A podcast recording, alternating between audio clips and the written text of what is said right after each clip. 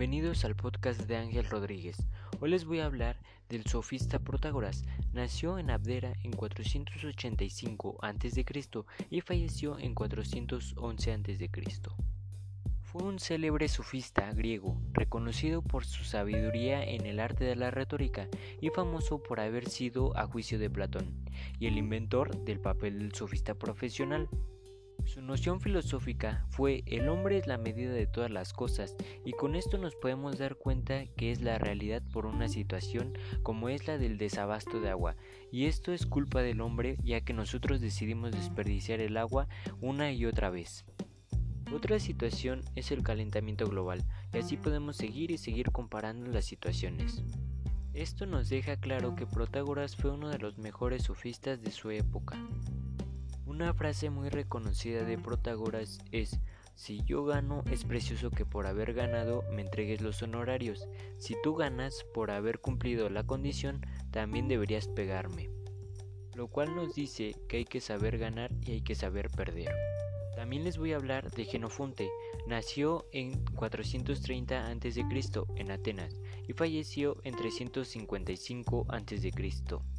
Permaneció una familia con una economía acomodada que le permitió disfrutar de una vida tranquila en sus primeros años.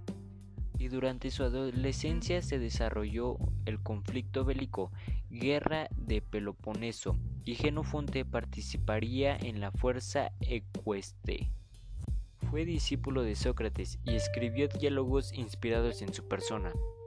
Durante el gobierno de los 30 tiranos, Genofonte se unió a una expedición de mercenarios griegos, mejor conocida como la expedición de los 10.000.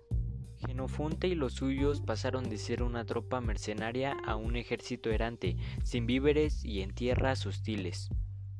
Genofonte asumiría la dirección de la retirada y puso a sus hombres a salvo en la antigua colonia griega, y esto lo narra en su libro más célebre llamado La Anabasis.